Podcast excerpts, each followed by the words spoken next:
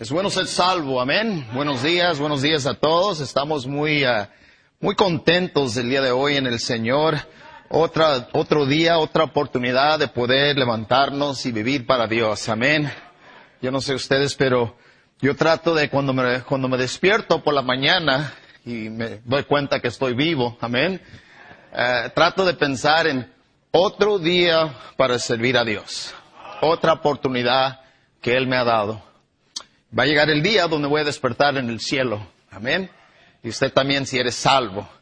Ah, yo siempre digo, la, la, realidad es de que cuando uno, uno tiene, por ejemplo, una, una pesadilla, y uno tiene su pesadilla, ¿verdad? Y, y se levanta y dice, ay caray, qué bueno que fue solo una pesadilla. Y, y, y uno se, como que se relaja. Y a veces uno tiene unos esos, esos sueños que le agrada. Y despierta y dice, ay caray, nomás fue un sueño. Y un día vamos a despertar en el cielo. Y vamos a ver esta vida como una pesadilla que ya pasó. Y vamos a estar disfrutando toda la eternidad. So, pasa lo que pasa, hermanos. eres, eres salvo. Y por eso es bueno ser salvo. Amén. Quiero pedirles como iglesia, como iglesias, porque aquí hay varias iglesias representadas, uh, que oren por mi pastor Doug Fisher.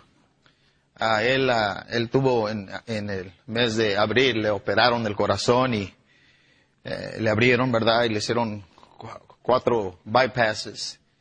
Y parecía que todo iba bien, ¿verdad? Después de una semana lo, lo, lo, le dieron por alta, lo enviaron a, su, a la casa, a su casa y un poco después tuvo un embolio. Y otra vez al hospital y ya pues ya han pasado dos meses y todavía está en el proceso de recuperarse. Habla bien, se puede mover y todo. Hace unos días estaba ahí en su casa yo hablando con él y, y yo nomás les pido que, que, Dios haga la obra en él, que lo sane. Amén. Necesitamos ese hombre. Es un hombre que ha impactado el mundo entero, aún el mundo hispano. De, hay muchos pastores que, que predican, que no hablan español, pero predican por medio de un intérprete. Y muchos se le pierde la, conexión con la gente por medio de, porque está siendo interpretado el mensaje. Pero así no es con Doug Fisher. Con Doug Fisher está bien clarito. Y, yo, creo que necesitamos orar por él. Amén. Solo les pido en sus oraciones, uh, tal vez no va a orar por él todos los días, pero cuando se acuerda uh, por él, para mí es un hombre que después de mi papá y mi, Padre Celestial, que me ha impactado más en mi vida. Y, y, Dios ha sido bueno con, con, él y conmigo. Y ahí les pido que nomás oren. Amén, hermanos. Y quiero también darle las gracias al pastor Wilkerson y al pastor Gómez por la invitación a la conferencia. Yo lo he disfrutado. Espero que ustedes también. Ha sido de mucha bendición el poder reunirnos de nuevo. Amén. Después de un año entero donde no había nada de conferencias y, y tratando, ¿verdad?, de seguir adelante, escuchando predicación en línea los primeros meses. Ya después se abrieron las iglesias y, y gloria a Dios que, que, estamos otra vez más aquí para alabar y servir al Señor. Amén. Vayan conmigo a Hechos capítulo 8, por favor, Hechos capítulo 8. Y vamos a ver varios versículos para iniciar. Uh, vamos a terminar en Hechos capítulo 16, pero voy a comenzar en Hechos, uh, Hechos 7, mejor dicho, Hechos 7. Y quiero, vamos a comenzar en los últimos versículos. Dice ahí en el versículo 57, Hechos 7, 57, dice, entonces ellos, dando grandes voces, se taparon los oídos y arremetieron a una contra él, y echándole fuera de la ciudad, le apedrearon. Y los testigos pusieron sus ropas a los pies de un joven que se llamaba Saulo. Y apedraban a Esteban, mientras él invocaba y decía, Señor Jesús, recibe mi espíritu. Y puesto de rodillas clamó un gran voz, Señor, no le tomas en cuenta este pecado. Y habiendo dicho esto, durmió. Padre, bendiga tu palabra en esta mañana y bendiga cada predicador, Señor. Ya que tenemos un día entero de enseñanzas, denos las fuerzas físicas para permanecer despiertos, atentos. No queremos perdernos nada sabemos que con un propósito nos has traído a este lugar tan especial que por muchos años, en este mismo cuarto, mucho avivamiento y ahora nosotros podemos entrar en sus labores. Señor, salva al que no es el día de hoy, en el nombre de Cristo. Amén. Y puestos de rodillas, clamó a gran voz, Señor, no le tomes en cuenta este pecado. Y habiendo dicho esto, durmió. En el siguiente capítulo, el primer versículo, y Saulo consentía en su muerte. En aquel día hubo una gran persecución contra las iglesias que estaban en Jerusalén y todos fueron esparcidos por las tierras de Judea, de Samaria, salvo los apóstoles. Entendemos que cuando Esteban lo mataron, estaba presente uno que se llamaba Saulo, conocido, conocido como un hombre cruel, cruel, demasiado cruel, que estaba haciendo lo que él pensaba era la obra de Dios. Él usaba todas sus fuerzas, toda su inteligencia, toda su educación solo para parar el Evangelio. Él odiaba el nombre del Señor Jesucristo. Él odiaba los que hablaban de Cristo. Él odiaba las vidas transformadas, influenciadas por Cristo. Y él tenía como meta en su vida el parar esto y hacer todo lo posible. Cuando él vio que Esteban murió delante de él, él, aunque dice consentía su muerte, fue impactado por su muerte. Le impactó a tal grado, es obvio, que no dejó de meditar sobre lo que escuchó. Especialmente las últimas palabras, las últimas palabras que vio de este hombre. Este hombre, Esteban, estaba clamando a Dios y le iba a decir a Dios, en vez de decirle a Dios, Dios, sálvame de este dolor. Señor, desciende fuego del cielo y destruye los que están queriendo parar el Evangelio. No dijo nada de eso. Eso es lo que tal vez hubiéramos dicho nosotros. Pero dijo, perdónalos, perdónalos por lo que están haciendo. Y mientras él escuchaba esto, créanlo hermanos, le impactó su vida. Y comenzó a meditar sobre esto. La Biblia enseña más adelante en el capítulo 9, ustedes saben, vayan ahí conmigo, capítulo 9, versículo 3. Mas siendo él por el camino aconteció que al llegar cerca de Damasco, reprendidamente le rodeó un resplandor de luz del cielo. Y cayendo en tierra, versículo 4, oyó una voz que decía, Saulo, Saulo, ¿por qué me persigues? Notan que no dijo, ¿por qué persigues a la gente? Dijo, ¿por qué me persigues a mí? La guerra que tú y yo tenemos, hermanos, es espiritual. Es espiritual. Si tú y yo hacemos la obra del Señor y nos atacan, no nos están atacando nosotros, están atacando al Señor Jesucristo. Acuérdense de eso la próxima vez que usted está desilusionado porque lo han atacado o no han reconocido lo que usted ha hecho para el Señor o cuando usted ha hecho algo justo y le tratan injustamente. No lo traen contra nosotros, lo traen con el Salvador. ¿Están conmigo, hermanos? Versículo 13. Dice, entonces Ananías respondió, Señor, he oído mucho acerca de este hombre, cuántas males ha hecho a, los santos en Jerusalén. Versículo 15, el Señor le dijo, ve porque instrumento escogido me es este para llevar mi nombre en presencia de los gentiles y de reyes y de los hijos de Israel, porque yo le mostraré cuánto le es necesario padecer por mi nombre. So aquí entendemos que Saulo recibe a Cristo como Salvador. Inmediatamente recibe sus órdenes, cuál es su propósito aquí en la tierra. Y le dice, porque había Ananías que tenía temor de él, porque oía, sabía de su reputación que tenía, que mataba cristianos. Y dice, dice Dios, cuando, cuando él le invocó y le dijo al Señor, Dios, estoy como poco temoroso de acercarme a tal hombre, y dijo, no, no, no te, no te asustes, no, no, no tengas temores, es alguien que yo ya salvé, los cogí, tengo un propósito para su vida. Ah, eh, eh, él, va, él va a llevar mi nombre en presencia de los gentiles y, de reyes y de los hijos de Israel. O sea, va a ser un ganador de almas. Va a promover el Evangelio. Su visión celestial es las almas. Su propósito aquí en la tierra es alcanzar al mundo entero con el Evangelio.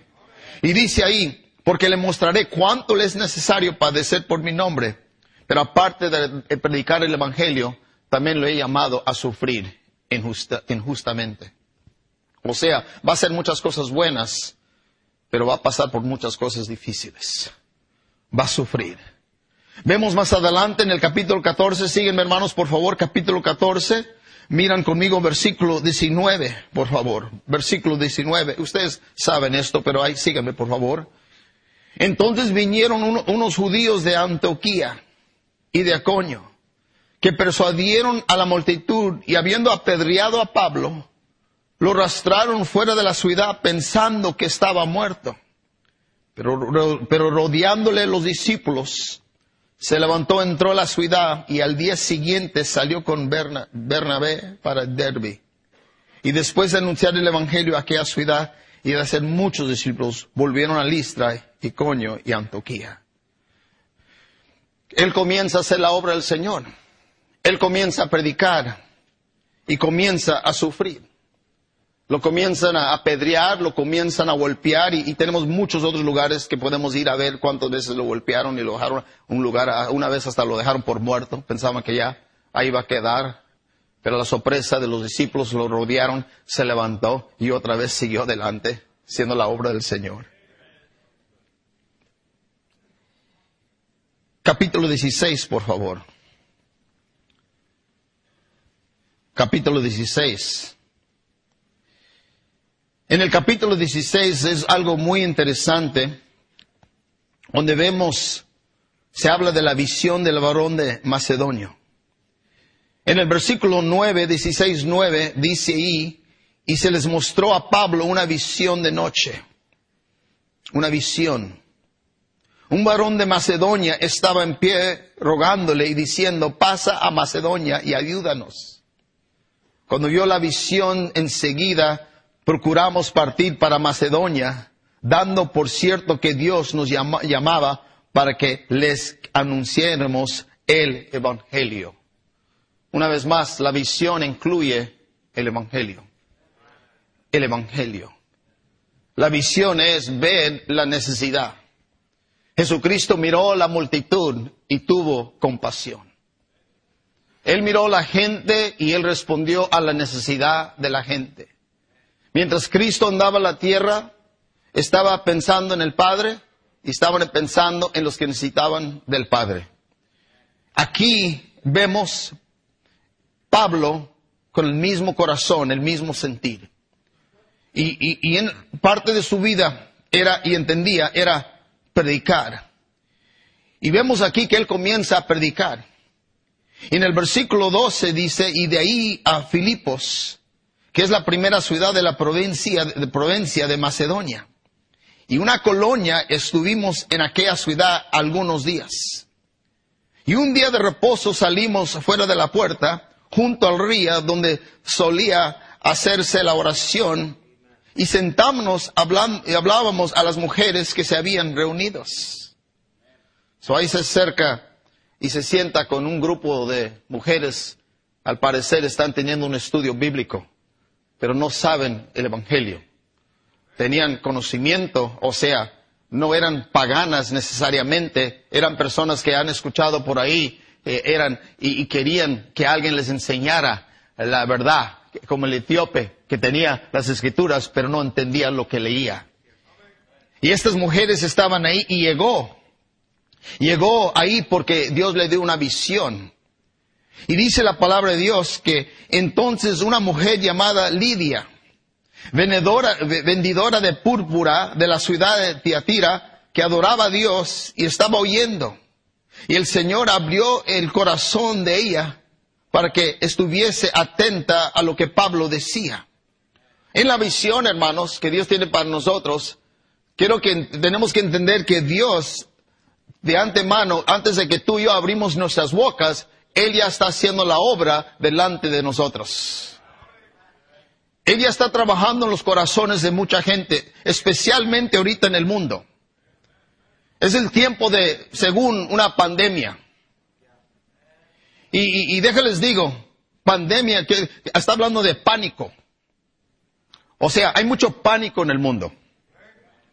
Y, Dios usa lo que es esa situación o esa emoción para que los corazones estén abiertos a lo que tú y yo tenemos. No es tiempo para que tú y yo nos quedemos callados. Es más, es tiempo para que hablemos más que nunca. Porque más que nunca la gente está abierta. La visión es que más que nunca la gente necesita lo que tú y yo tenemos. Y tenemos que estar nosotros primeros convencidos de esto. Él ya está convencido, la gente sabe que lo necesita, el problema somos nosotros. Nosotros todavía no estamos convencidos. Tristemente, muchos de nosotros nos hemos dejado ser rastrados con la misma pandemia y nos encontramos igual en pánico. Tan temorosos de morir de COVID. Ahora no me malentienden. Yo sé que hay unos han muerto de COVID, pero también muchos han muerto de cáncer. Muchos han muerto de cáncer. Pero la gente sigue comiendo lo que quieren.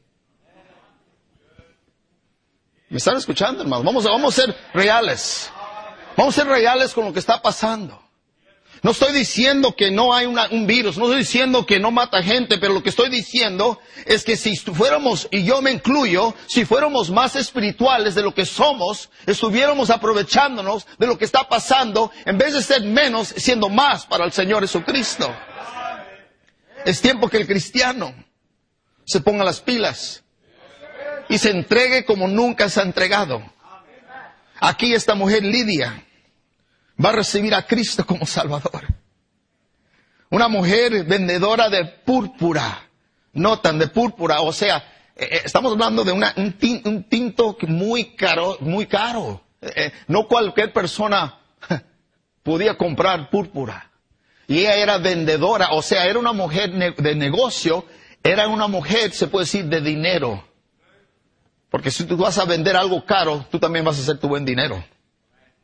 Y esta mujer, escúchame bien, viene a los pies de Cristo.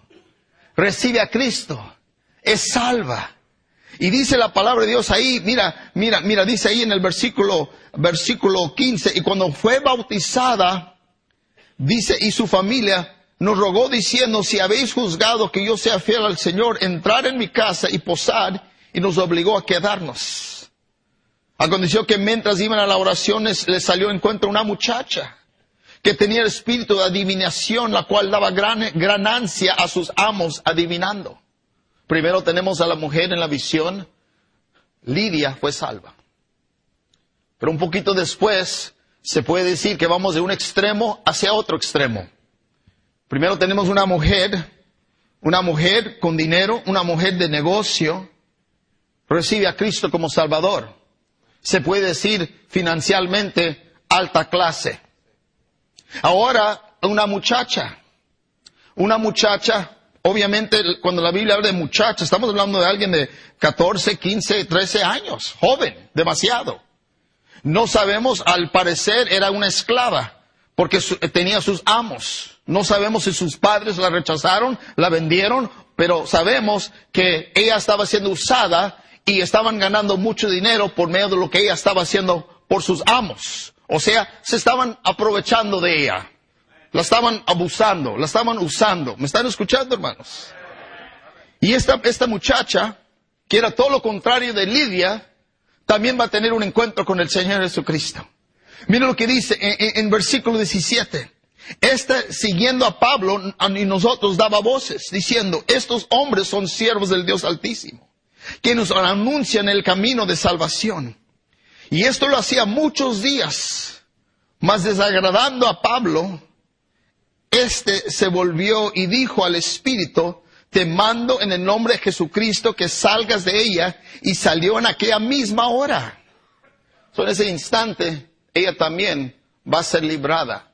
¿Librada de qué? De ese demonio que la tenía controlado. E-, ese espíritu que dominaba su vida.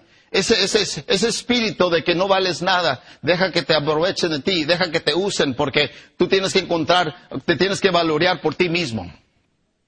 Mucha gente en este mundo se quieren valorear por sí mismo. Escúchame bien, lo que necesitan es el Señor Jesucristo. Necesitan un encuentro con el Señor Jesucristo personas involucradas en drogas, personas involucradas en el alcohol, cosas que los dominan y, se encuentran como homeless allá afuera, no tienen, no tienen esperanza, no tienen dinero, no tienen familiares y, solo la gente aprovechándose de ellos. Ahora escúcheme bien, esta muchacha recibió a Cristo como Salvador. Se puede decir el otro extremo, económicamente hablando, porque no le daban su dinero, nomás hacían dinero. O sea, baja clase, alta clase. Pero lo que me quiero enfocar es en el tercer persona. La tercera persona es el carcelero. Y mira lo que dice, hermanos, sígueme por favor. Y dice, y viendo, versículo 20, y presentándolos a los magistrados, dijeron, estos hombres siendo judíos alborotan nuestra ciudad y enseñan costumbres que no es lícito recibir ni hacer, pues somos romanos.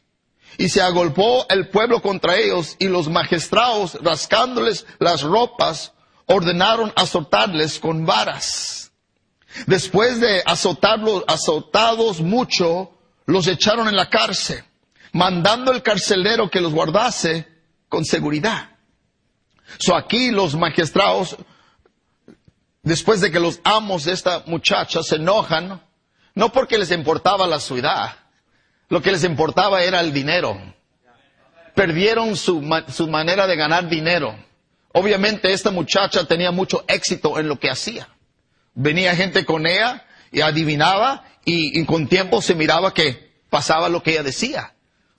Pagaban buen dinero y llegaban y de repente esta muchacha ya es salva, tiene a Cristo como Salvador, ahora no necesita complacer al hombre, no necesita que el hombre le dé su valor, porque Cristo Jesús le ha hecho valorosa, porque Él dejó todo por ella. O sea, su vida es transformada, cambiada, por tener un encuentro con el Señor. La visión, hermanos, es transformar vidas. La visión es de que mi vida ya ha sido transformada. Dios ya me impactó. Yo no sé dónde Dios te encontró a ti, hermanos, pero yo sé dónde Dios me encontró a mí. Y de acá les digo, Dios ha cambiado mi vida. Y no solo ha cambiado mi vida, pero ha cambiado mi, linaje o mis hijos y mis nietos. Ahora, escúcheme bien, hermanos. Dios quiere alcanzar al mundo con el Evangelio. En una alma a la vez. Y no importa cómo están económicamente, necesitan a Cristo. Tienen dinero, no tienen dinero, necesitan a Cristo. Tenemos que ampliar nuestra visión. A veces nomás nos enfocamos en los que pensamos que van a ser salvos. Tu visión tiene que hacerse más grande. Tú tienes que ver todo el mundo entero con necesidad.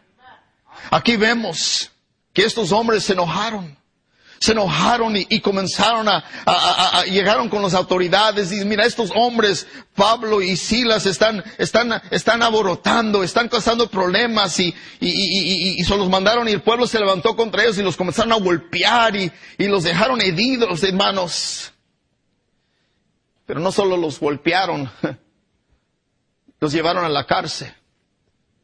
Y cuando llegan ahí en la cárcel mira lo que dice en el versículo 24 el cual recibiendo el mandato los metió en el calabozo de lo más adentro y, les aseguró los pies en el cepo. Pero a medianoche orando Pablo y Silas cantaban himnos a Dios y los presos lo oían.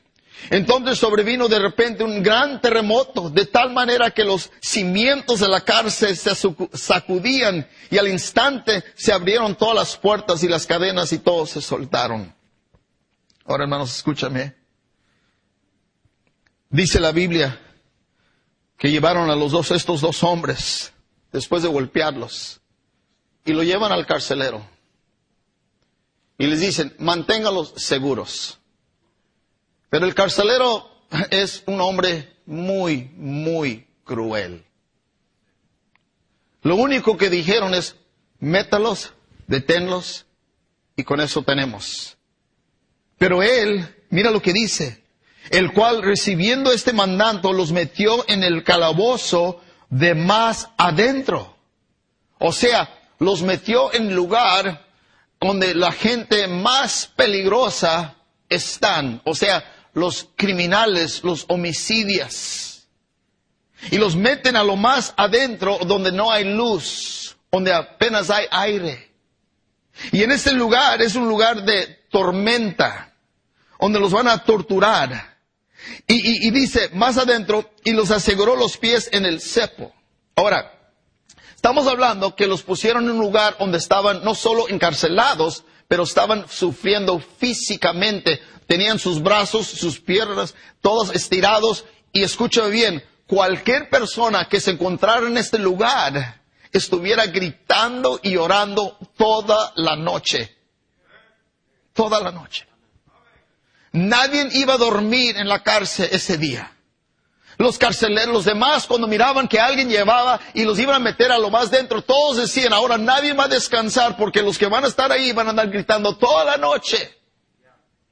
Y todos vamos a estar desesperados. Y, y, todos los demás que no estaban en ese lugar escuchaban y oían todo lo que pasaba y sin duda esperaban una noche larguísimo. El carcelero, acuérdense, no tenía que pensar en escaparse. Y ahí está. Y a su sorpresa, hermanos, escuchan versículo 25. Pero a medianoche, orando Pablo y Silas, cantaban himnos a Dios. O sea, todo lo contrario de lo que esperaban. Están cantando al Señor. Están cantando himnos y los presos, escúchame bien, los oían. O sea, estaban impactados. Estaban impactados de, eh, eh, ahora, ahora, escuchen bien, ahora no iban a dormir, no porque los gritos, ahora no iban a dormir porque iban a escuchar y ver el Evangelio. Iban a escuchar la palabra de Dios predicada y enseñada. Iban a escuchar y iban a decir, wow, ¿qué está pasando? Esto no tiene sentido. Estos hombres deberían estar gritando, llorando, pidiendo que los saquen de ahí. Pero sin embargo, están haciendo todo lo contrario. Y oían. Entonces sobrevino de repente un gran terremoto de tal manera que los cimientos de la cárcel se sacudían y al instante se abrieron todas las puertas y las cadenas de todos se soltaron. Despertó el carcelero y viendo abiertas las puertas de la cárcel, sacó la espada y se iba a matar pensando que los presos habían oído. Ahora escúcheme bien. Yo estoy convencido que estas personas que escucharon a Pablo y Silas cantar, también tuvieron un encuentro con el Señor Jesucristo. Porque no tiene sentido que no corrieron. No tiene sentido que se quedaron ahí. Porque ya estaban completos en Cristo. Cuando una persona tiene un encuentro con Dios, ya no huye, ya no corre, porque está seguro en Señor Jesucristo. Eres una nueva criatura en Cristo. Ahora caminas cuidadosamente, consciente del que te salvó, consciente que hay un propósito, consciente que hay algo más allá. Ah, que ahora mi vida ya no se trata de lo que veo, se trata de lo que no veo. O sea, soy sensible ahora a la voz de Cristo. Antes era sensible a la voz de Satanás, ahora soy sensible a la voz de el Señor Jesucristo. Y estos prisioneros, en vez de correr, en vez de huir, están ahí. Despierta el carcelero. El carcelero despierta a su sorpresa, mira, despertando el carcelero, viendo abiertas las puertas de la cárcel, sacó la espada y se iba a matar, pensando que los presos habían huido. O sea, el carcelero dijo, de seguro no están. ¿Cómo van a estar? De seguro van a huir porque ellos saben, ellos sabían que la pena por permitir un prisionero escapar era la muerte. O sea, él sabía que él iba a morir porque todos ya no estaban. Y, precisamente por eso saca la espada. Saca la espada. Porque era, él era responsable de mantenerlos seguros en esa cárcel. Repito, la pena por permitir a un prisionero escapar era la muerte y Pablo no se fue y impidió que todos los demás se fueran. El carcelero sabía que estos hombres, el hecho de que no se fueron, le acaban de salvar la vida de él. O sea, él va a experimentar, escuchen esto, él va a experimentar la misericordia y el perdón de estos hombres. Cuando uno recibe a Cristo como Salvador, uno se convierte en alguien misericordioso y perdonador. Si tú me dices que tú no puedes perdonar, tú no has experimentado el perdón. Tú no has experimentado el perdón. Porque el ha experimentado el perdón, su vida es cambiada se convierte uno en un perdonador se convierte en alguien como el, como el padre, el hijo pródigo. Cuando el hijo pródigo venía y dice, dice la Biblia que el, que el padre estaba ahí afuera, tal vez en su patio, y miró que su hijo venía. Y escúcheme bien, cuando vio que su hijo venía, la Biblia dice que él corrió a su hijo. Ahora, si ese padre no lo hubiera perdonado y se hubiera estado meditando y meditando, no, puedo creer que me quitó el tercer parte, no puedo creer que me dijo, deme lo que me corresponde a mí, queriendo que él fuera muerto, porque cuando le pidió dio eso a su padre, estaba diciendo, estás muerto para mí, papá, deme lo que me vas a dar cuando te mueres.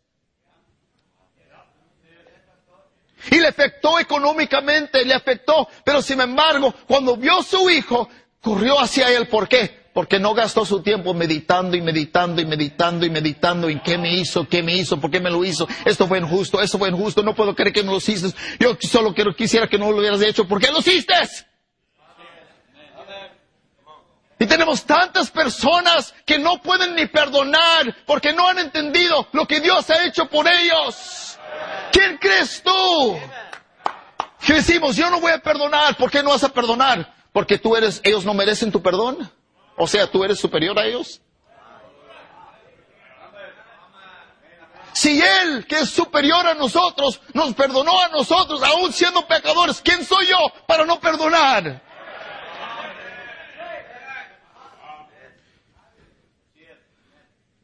Aquí está experimentando el, perdón.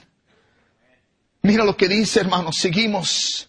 Despertando el carcelero, viendo abierto las puertas de la cárcel, sacó la espada. Se iba a matar pensando que los presos se habían huido.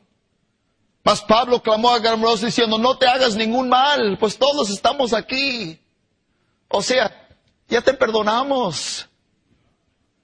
Todos ya te perdonaron.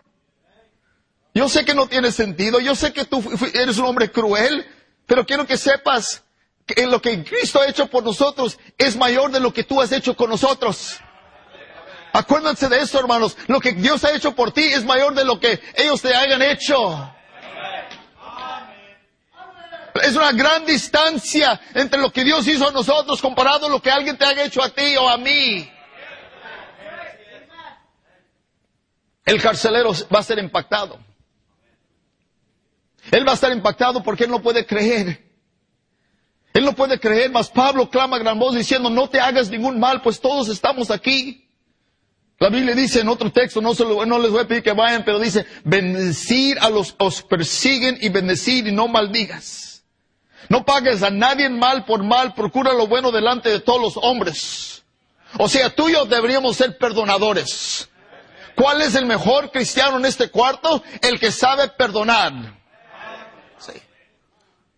Porque te recuerdo, escúcheme bien, escúcheme bien. Dios permite que eso te pasa. Pues esto no es justo, yo sé.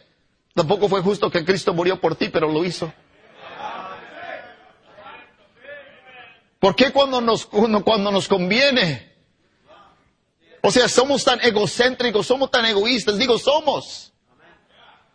Y, y Dios está diciendo, mira, acuérdate cuánto te perdoné. Este mundo entero necesita a Cristo, hermanos.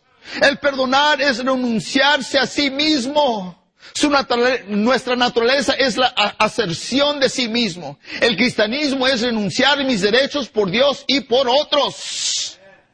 El carcelero podía ver el poder de Dios en sus vidas de ellos. Y cuando él vio que lo perdonaron, le afectó. Dice la Biblia en otro versículo, si alguno quiere venir en pos de mí, niégase a sí mismo, toma su cruz cada día y sígame.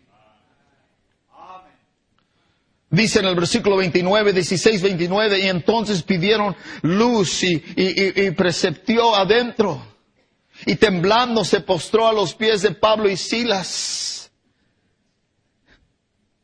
Y sacándolos les dijo, señores, ¿qué debo de ser para ser salvo? Este hombre está siendo tan impactado. En este momento se dio cuenta que aunque él tenía las llaves, él estaba encarcelado. Y ellos, aunque estaban en cadenas, ellos estaban libres.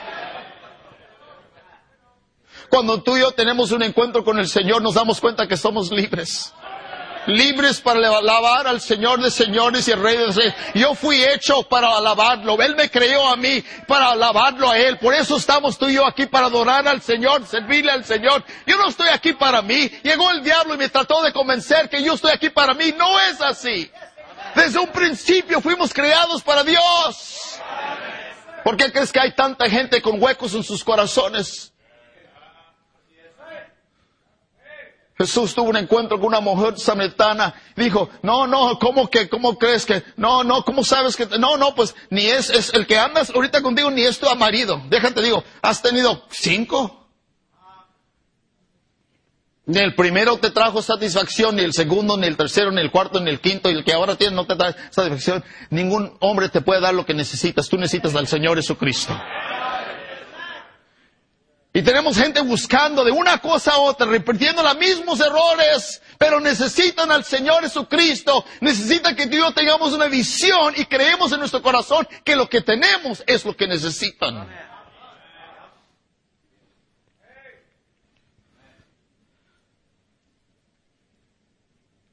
Y sacándoles les dijo, señores, ¿qué debo de hacer para ser salvo? Y ellos le dijeron, cree en el Señor Jesucristo y serás salvo tú y tu casa. O sea, ya deja de mirarte a ti, míralo a Él. Ya deja de buscarlo en tus obras, ya deja de buscarlo en la religión. Pon tus ojos en Él. Él es el que salva, Él es el que perdona, él, de Él viene la misericordia. De Él viene lo que tú y yo necesitamos. Y como dijo en el libro de Juan, y como Moisés levantó la serpiente en el desierto, así es necesario que el Hijo del Hombre sea levantado para que todo aquel que en él cree no se pierda, mas tenga vida eterna. Eso viene de números donde dice, y Moisés hizo una serpiente de bronce y la puso sobre una asta, y cuando alguna serpiente mordía a alguno, miraba la serpiente de bronce y vivía. O sea, lo único que tenía que hacer es mirarlo. Mirarlo y dejar de mirarse a sí mismo o sea, arrepentirse. Y al momento que tú pones tus hijos, tus ojos, ojos en Dios, dejas de poner tus ojos en ti. Y eso se llama arrepentimiento. Me arrepiento de estar en control de mi propia vida y pongo la vida en las manos del Señor Jesucristo que Él haga conmigo lo que Él puede hacer conmigo. Yo no tengo ninguna idea de lo que Él va a hacer conmigo hasta que me entregue. Para mí fue el 13 de julio de 1986 que yo vine a los pies de Cristo. Ese día yo iba a ir a la iglesia, de un día antes yo le dije a mi esposa, voy a la iglesia mañana contigo, ella ya era creyente, el siguiente día, el domingo por la mañana, le dije, sabes que siempre no voy contigo. Unos momentos después tuvimos un terremoto. Historia real. En vez de decirle que no voy con ella, no alcancé a decirle que no, porque ese terremoto me dice, tú tienes que ir a la iglesia. Y 13 de julio de 1986, Cristo vino a mi vida. Vino a mi corazón. Vine a la iglesia, un marinero perdido, un marinero amargado con la vida, una persona en un mal matrimonio en ese momento y Dios me rescató y transformó mi vida. Una familia que se iba a destruir, una familia que se iba a divorciar, no se divorció y, y recreamos a nuestros hijos en el temor de Dios. Los dos ahora sirven al Señor y escúcheme bien, porque tuvimos un encuentro con el Señor Jesucristo. Él cambia vidas. Y hay muchas más vidas que necesitan ser cambiadas. Dios espera de ti y de mí que estemos conscientes. Mirar a mí y sed salvos, dice Isaías. todos los términos de la tierra, todos los términos, porque yo soy Dios y no hay más. O sea, no hay otra respuesta para ellos, hermanos. Tú y yo tenemos lo que necesitan. Tú y yo tenemos lo que necesitan. Seguimos adelante. Dice, mira los resultados. Y, dice en el versículo 32, y les hablaron la palabra del Señor Versículo 31, y ellos dijeron, cree en el Señor y serás salvo tú y tu casa. Y le hablaron la palabra del Señor, él y todos los que estaban en su casa. Y él tomándolos en aquella misma hora de la noche, los lavó las heridas y enseguida se bautizó él con los suyos. ¿Sabes que cuando una persona recibe a Cristo se bautiza luego, luego? Luego, luego. No después de 20 enseñanzas del bautismo. Es bíblico. Es bíblico, inmediatamente. Yo cuando fui salvo me bauticé ese mismo día. Sí. Escúchame bien, se bautizaron. Lidia se bautizó. Y estoy seguro que la muchacha también. ¿Me están escuchando, hermanos? Ahora escúchenme, escúchenme. Se bautizaron. Pero no solo eso, dice la Biblia que transformó la vida de este carcelero, de un hombre cruel, ahora les está lavando las heridas. Cuando llegó con ellos al principio no les lavó las heridas. Y ya estaban con heridas. Pero cuando una persona recibe a Cristo como Salvador, no solo aprende a perdonar, pero ahora su corazón se, se, convierte en un corazón tierno, lleno de amor y lleno de compasión. O sea, ya dejas de pensar en ti. Y vemos los resultados de la visión. Acuérdense, esto comenzó con una visión. Vi a Macedonia. Y seguimos leyendo, miren lo que dice. Dice, y, y tomando aquella misma de la noche, les lavó las heridas y enseguida se bautizó él con todos los suyos. Y levantándoles a su casa, les puso a la mesa y se regocijó con toda su casa. Había creído a Dios. Cuando tú recibes a Cristo, vas a testificarle a toda tu familia a todos los que tú conoces. Muchos de mi familia han sido salvos porque Dios me salvó a mí primero. Dios hace la obra, hermanos. Dios hace la obra, seguimos. Mira, dice, dice ahí, y fue, y cuando fue de día, los magistrados enviaron a alguaciles al decir, suelta a aquellos hombres. Y el carcelero hizo saber esas palabras a Pablo. Los magistrados ah, que han mandado decir que se os suelte, así que ahora salid y marchaos en paz.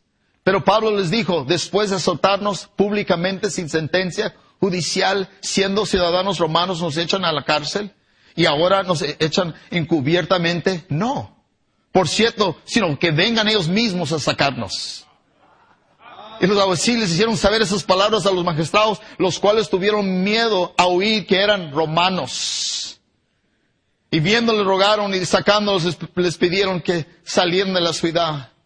Entonces salieron de la cárcel, entraron a la casa de Lidia, habiendo visto a los hermanos, y los consolaron y se fueron. Termino con este último punto. Pablo, si Pablo hubiera dicho, cuando primero las autoridades lo llevaron al carcelero, si él hubiera dicho, escuchen esto, si él hubiera dicho, no me pueden echar la cárcel, soy romano. No lo hubieran echado a la cárcel. Él sabiendo que él hubiera podido evitar ir a la cárcel, no lo evitó.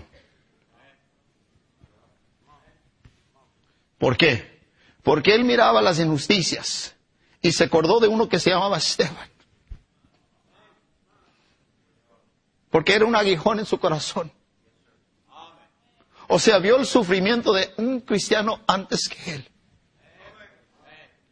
y vio el denuedo y dijo, un día me va a tocar a mí sufrir una, injusticia. Y no quiero huir, no quiero correr, no voy a quejarme. Voy a tomar lo que Dios permitió esto porque hay un propósito que yo todavía no he visto que viene por delante, no sé qué va a hacer, pero Dios por una razón me quiere en esa cárcel.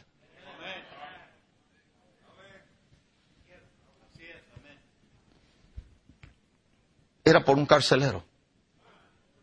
Clase media. No pierden eso. Tres personas. Clase alta, clase baja, clase media. Quiero que nomás mediten eso por un segundo. Pero cuando mandaron a sacarlo, dijo, ahora sí les voy a dejar saber. Para que comiencen a temblar. Para que tengan temor, que piensan que me voy a desquitar con ellos. Pero no me voy a desquitar con ellos. Nomás quiero que sepan y quiero que vayan a experimentar lo que el carcelero experimentó. La gracia de Dios. Y tal vez no van a ser salvos en el momento, pero este le va a ayudar a los, los de Filipo, porque se está levantando una iglesia aquí, y esta iglesia va a pasar por muchas injusticias, y tal vez por mi experiencia, y que ven lo que yo he hecho, tal vez ellos agarran fuerza. Porque por mucha, tenemos que pasar por mucha tribulación antes de llegar al reino de Dios. O sea, la visión incluye mucha injusticia, pero está bien, un día va a terminar esa pesadilla estaremos toda la eternidad con el Señor Jesucristo, hermanos. O sea, cuando estamos conscientes de esto, aquí se ve la salvación, se ve compasión, la familia se bautizan.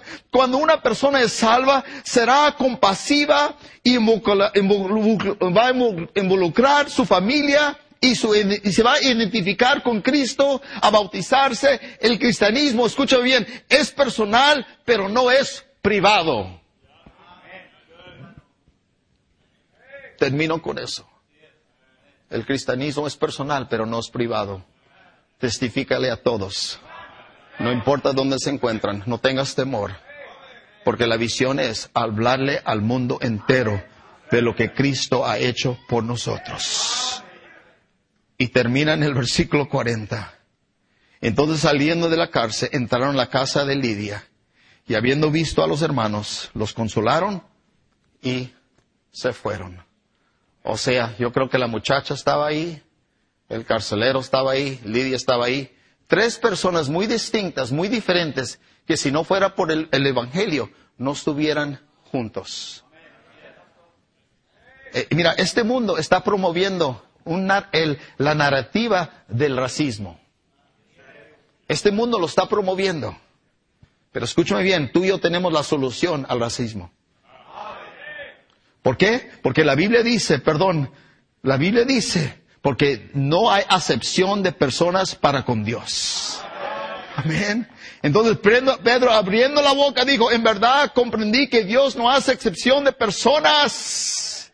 Los tres distintas personas económicamente no están parejos, pero están unidas. ¿Por qué? Porque el Evangelio, todo el mundo necesita el Evangelio. El Evangelio es el poder más unificador en la tierra, hermanos. Y tú y yo la tenemos. Repito, la narrativa en el mundo es el racismo. El Evangelio es un gran unificador. Vamos a combatir todo lo que está pasando con el Evangelio. Que Dios nos ayude, hermanos. Padre, bendiga tu palabra en esta mañana. Bendiga las sesiones que siguen. Te amamos y te necesitamos en el nombre de Cristo. Amén.